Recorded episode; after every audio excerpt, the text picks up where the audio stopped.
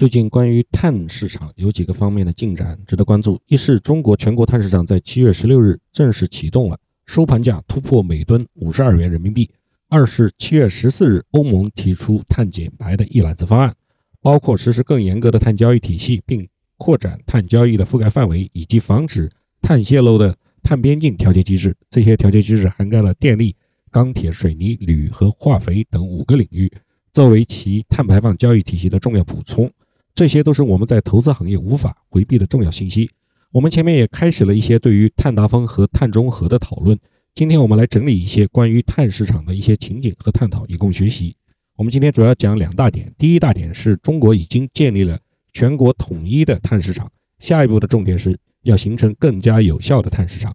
第二大点是发达国家提出的碳边境调节机制，其收益必须用于发展中国家的碳减排，否则不符合共同。而有区别的责任这个原则，实际上就是变相的贸易保护主义。中国对此要有前瞻性的应对。首先，我们来看第一点：中国已经建立了全国统一的碳市场，下一步的重点是要形成更加有效的碳市场。中国的碳市场是从地方试点开始起步的，先后在北京、天津、上海、重庆、湖北、广东、深圳、福建等地方试点。目前，最终建立了全国统一的碳市场。初期仅纳入发电行业，就已经是全球规模最大的碳市场了。统一的市场。的建立有利于形成全国统一的碳价格，可以提高碳市场的流动性以及定价的效率。同时，也要看到当前的全国性碳市场还有一些重要方面需要完善。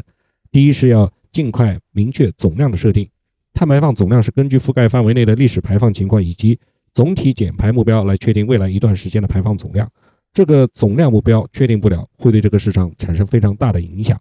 欧洲碳碳市场在金融危机之后，碳价非常低。客观上与总量的挤牙膏方式有关系。在金融危机期间，工业商业活动的减少导致所需碳配额的减少，欧洲碳排放交易体系的配额盈余，碳价格下降，企业减排活动力下降。为应对配额盈余，短期内欧盟将一定数量的配额拍卖推迟。为进一步增强碳交易体系的韧性，二零一九年一月，欧盟碳排放交易体系开始运行市场稳定储备机制，即不是根据价格波动，而是根据流通的。排放配额数量来决定市场增加，或者是从市场回收排放的配额。目前，中国碳减排的总量目标还不清晰，需要加强顶层设计。此外，在设定总量目标的前提下，应拿出足够比例的碳配额进入碳市场，同时应考虑构建价格稳定机制，帮助投资者形成碳价逐年上涨的预期，更有利于促进减排。第二是要完善配额的分配。配额分配方式决定了配额的稀缺性，从而决定了碳价格的高低，是价格形成的第一步。从目前已运行的碳排放交易体系来看，配额拍卖已经成为分配配额的主流方法。全国碳排放权交易市场运行初期，以发电行业为参与主体，交易产品为碳排放配额，配额分配以免费分配为主。我国全国碳排放交易市场仍在起步阶段，采用免费分配方法有一定的合理性。但是，随着碳排放交易市场的发展，应逐步增加配额拍卖的比例，促进碳排放合理定价。增加配额拍卖的比例，一方面发挥市场化的手段促进碳定价，另一方面拍卖收入可以作为政府的公共收入，投入到低碳发展的行动中行动中去。这里要讲一下，国际上常见的配额分配方法包括有免费分配和拍卖分配，而免费分配方法呢又分为祖父法和基准法。祖父法简单说就是使用历史。基线年度数据分配固定的数量配额，因此也被称之为是历史排放分配法。而基准法，也就是每个公司的单位活动获得同样的排放配额，这就是基准。表现的比基准差的企业得不到足够的配额，需要购买额外的配额；而表现优于基准的企业获得的配额比所需数量更多，可以出售多余的配额。这有点像打高尔夫球的基准杆。拍卖呢，即有偿购买碳配额。目前。欧盟市场默认的分配方式是拍卖，也有少部分为了防止碳泄漏或者鼓励特定的行业企业发展而给予了免费的额度，但预计后期也会被逐步的取消。拍卖分配另一个重要的功能就是形成支持低碳发展的公共资源。欧盟的成员国英国和欧洲经济区的国家，2012年到2020年拍卖收益已经超过了570亿欧元，2019年拍卖收益超过了141亿欧元，其中有77%用于气候和能源的目的。我国资源与地区的经济发达程度呈逆向分布，煤炭集中于内蒙古、山西等省，原油集中于陕西、黑龙江等省，天然气集中于河北、山西等省。为了低碳发展平稳转型，需要帮助高碳地区行业，